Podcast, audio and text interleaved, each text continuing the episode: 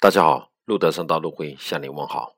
有这么一种尴尬，你刚把他自己的名片递给你的客服，这名片就成了他手中的玩物。他一边在表达，一边跟你在解说的他的商业的构想，一边手上在摆弄你的名片。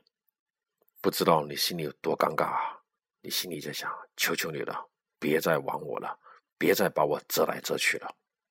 我已经够受伤的，我这里讲，我透过这样的感受，可以更加认识到，其实人不单单话是自己肉体的本身，而且包括他的财物，包括他的思想，包括他所用过的东西，以及的话，他所在的区位，都可能成为他的延伸，包括他的名片，就像这些构成的一张。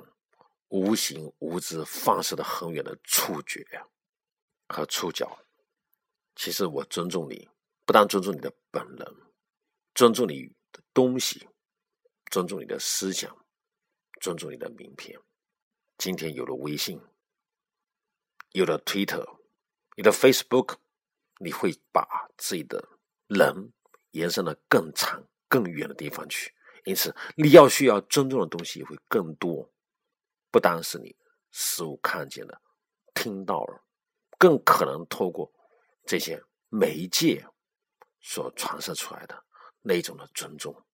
所以说呢，今天尊重已经进行了升级，化作更多有形加上无形的。